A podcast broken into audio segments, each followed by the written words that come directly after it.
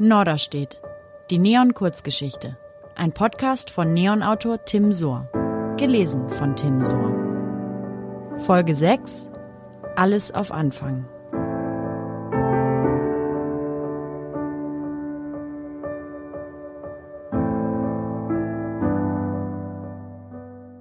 Was bisher geschah. Okay, Lenny ist doch nicht so geil, wie wir dachten. Der hat Fiona nicht nur betrogen, sondern es ihr erst gestanden, als sie ihn zur Rede gestellt hat.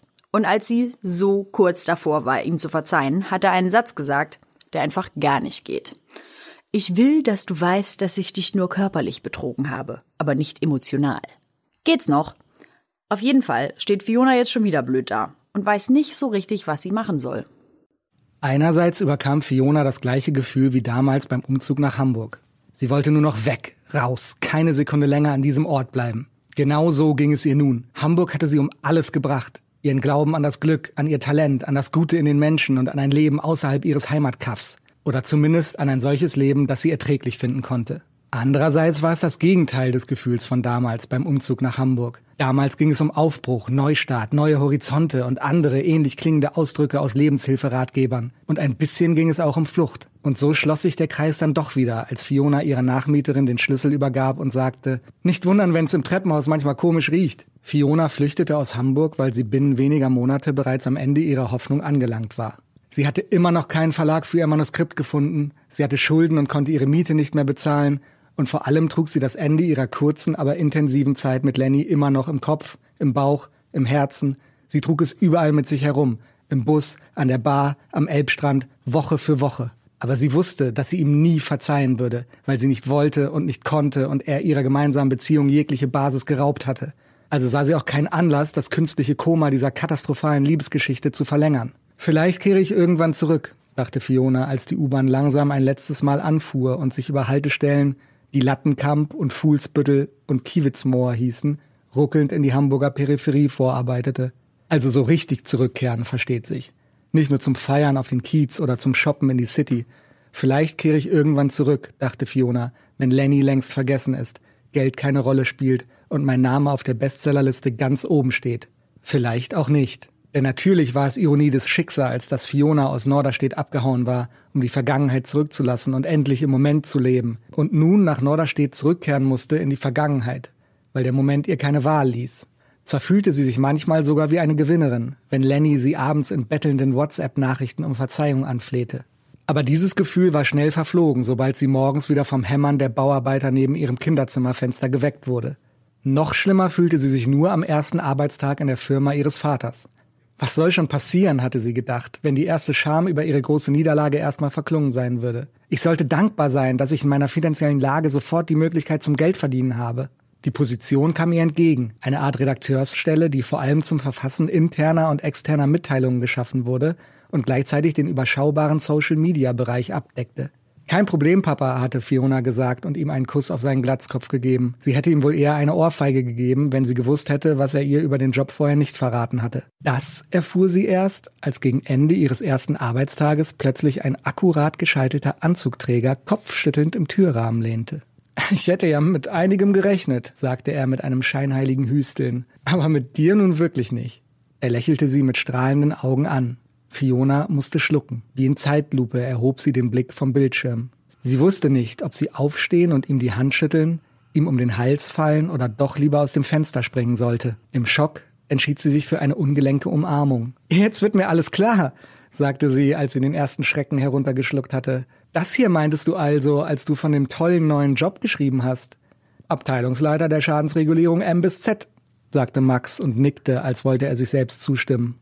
Läuft. Er strahlte, und Fiona musste schmunzeln, als sie ihm ansah, wie zufrieden er war. Wie er in sich ruhte. Wenn ein Mensch jemals wirklich glücklich sein kann, Max schien hier und jetzt ganz nah dran zu sein. Fionas Ex-Freund, ihre große Jugendliebe, war in vielerlei Hinsicht das absolute Gegenteil von ihr. Er fühlte sich von nichts und niemandem getrieben, erst recht nicht von sich selbst, und seine Ambitionen reichten immer noch nicht über die schmalen Stadtgrenzen von Norderstedt hinaus. Im Gegenteil, er hatte hier und jetzt alles erreicht, was das Kaff hergab. Fiona hätte ihn beinahe um sein Glück beneidet, aber es war ein anderes Gefühl, das sie förmlich überwältigte, als er hier in ihrem neuen Büro mit seinen breiten Schultern vor ihr stand und sie mit der ganzen Vertrautheit der Jahre, die sie einmal gemeinsam verbracht hatten, anlächelte. Sie fühlte sich heftig zu ihm hingezogen. Vielleicht ist das einer dieser Momente, dachte sie, die ich in Hamburg vergeblich gesucht habe. Vielleicht habe ich Hamburg einfach gebraucht.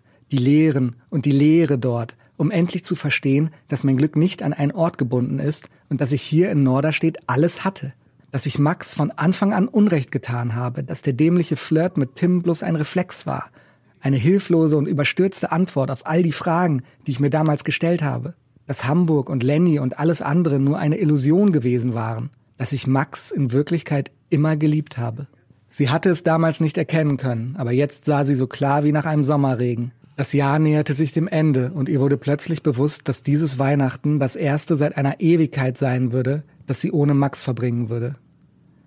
Es fühlte sich verdammt falsch an. Sie waren noch keine zwölf Monate getrennt, aber trotzdem schon viel zu lange.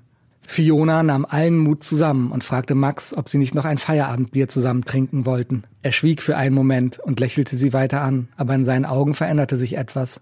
Die Vertrautheit wich einem mitleidigen Blick, der Fiona augenblicklich mehr schmerzte als alle Rückschläge, die sie in Hamburg erlitten hatte. Der Blick in seinen Augen entlarvte alle Lügen, die sie sich eben noch erzählt hatte. Er habe keine Zeit, sagte er, und die Gründe, die er dafür vorbrachte, nahm Fiona nur noch bruchstückhaft wahr, als stünde sie unter örtlicher Betäubung. Sowieso schon zu viele Überstunden. Er habe seiner Verlobten versprochen. Ja, verlobt, Wahnsinn, oder? Gar nicht groß drüber nachgedacht. Einmal verrückt sein. Hat sich angeboten. Das Kind kommt schließlich in vier Monaten. Ja, manchmal geht alles ganz schnell. Na, aber gut gerüstet. Schöne große Wohnung in der Ochsenzoller Straße. Er wäre sogar Platz für Nachwuchs. Total schön alles. Fiona lächelte und nickte, obwohl sie heulen und wegrennen wollte. Stattdessen umarmten sie sich noch einmal. Eine Umarmung, die wie eine Mischung aus Begrüßung im neuen Büro und Abschied von der Hoffnung auf eine gemeinsame Zukunft mit Max daherkam. Eine Umarmung, die sich in ihrer ganzen Kumpelhaftigkeit einfach nur widerlich anfühlte für Fiona. Anschließend verspürte sie einen seltsamen Drang zu duschen. Tage später traf sie Tim zufällig wieder, im Restaurant, in dem sie damals zusammen gearbeitet hatten. Fiona hatte damit rechnen müssen, dass Tim auch hier sein würde. Aber Birte war zu Besuch und hatte gesagt, ich war ewig nicht mehr dort. Also hatte Fiona keine Spielverderberin sein wollen, obwohl Tim zu den allerletzten Typen zählte, die sie irgendwie, irgendwo, irgendwann wiedersehen wollte. Mit ihm hatte alles angefangen. Seinetwegen hatte sich ihr Leben auf den Kopf gestellt. Er war der Knopf, mit dem die Bombe hochgegangen war. Ich ziehe nach Hamburg, sagte Tim gegen Ende eines Smalltalks, der für Fiona nur die Frage aufwarf, was sie an diesem Typen jemals attraktiv gefunden hatte. Wahrscheinlich nichts, lautete die ernüchternde Antwort. Jedenfalls nicht die schiefen Zähne, die sie damals ebenso wenig gestört hatten wie die bläulichen Ringe unter den Augen und die geplatzten Äderchen auf der Nase. Tim war immer nur eine Illusion gewesen. Trotz dieser Erkenntnis gratulierte sie ihm ehrlich und herzlich zum neuen Job in der großen Stadt. Er sollte stellvertretender Restaurantleiter bei einem kleinen Italiener in Eppendorf werden. Freut mich sehr für dich, sagte sie, und es kam zur dritten Umarmung des Tages, die sich irgendwie peinlich anfühlte.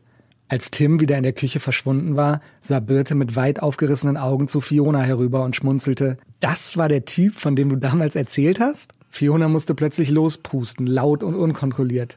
Ich weiß es doch auch nicht, rief sie und rieb sich eine Lachträne aus dem Augenwinkel. Für Fiona war es die letzte Begegnung der dritten Art für eine lange Zeit. In den nächsten Wochen gab es keinen großen Knall mehr, nur dieses ständige Hämmern. Jeden Morgen wurde sie geweckt von den Arbeitern, die auf der Baustelle neben ihrem Elternhaus malochten. Manchmal drehte sie sich noch zur Seite und blinzelte aus dem Fenster. Draußen legten die Blaumänner letzte Hand an, die Fassade des Mehrfamilienhauses glänzte wie abgeleckt. Sehr bald würde Fionas Vater mit seiner Versicherungsfirma eine Etage in diesem leuchtenden Neubau beziehen, und so wie es aussah, würde Fiona dann einen verdammt kurzen Weg zur Arbeit haben. Die Vorstellung ließ sie seltsam kalt. Für Fiona funktionierte das Hämmern nur noch als Erinnerung, dass ihr Leben jetzt einen neuen Rhythmus hatte. Einen ganz anderen Rhythmus, als sie ihn sich noch vor ein paar Wochen erträumt hatte. Es machte ihr keine Angst mehr, aber sie fragte sich schon, ob ihr Leben gerade erst begonnen hatte oder schon zu Ende ging. Und sie fragte sich, wie zur Hölle man das eigentlich jemals wissen soll. Norderstedt. Die Neon-Kurzgeschichte. Ein Podcast von Tim Sohr, Autor der Romane Woanders ist auch scheiße und Für immer und Amy. Das war Folge 6. Alles auf Anfang. Alle Folgen gibt es auch zum Nachlesen auf neon.de.